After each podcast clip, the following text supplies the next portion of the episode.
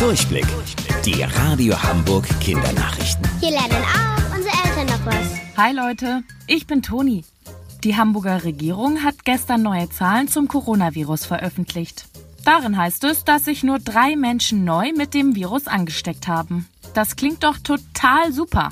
Doch der Senat bleibt vorsichtig und möchte sich nicht zu früh freuen. Denn über das lange Wochenende mit Feiertag wurden vermutlich auch viel weniger Menschen getestet. So könnte es zu dieser niedrigen Zahl kommen. Trotzdem gibt es ein bisschen Hoffnung. Denn bei uns in Hamburg müssen immer weniger Menschen wegen Corona im Krankenhaus behandelt werden. Insgesamt wurden in unserer Stadt bisher rund 4800 krank. Davon sind mittlerweile 3700 wieder gesund.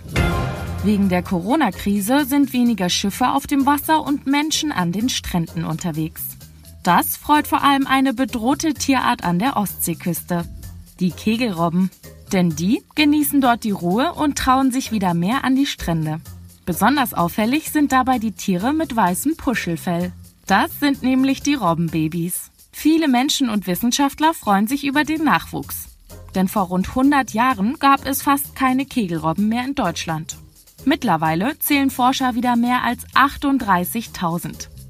Die Fischer hingegen finden das nicht so toll, denn die Robben nagen Löcher in ihre Netze und futtern den Fisch darin.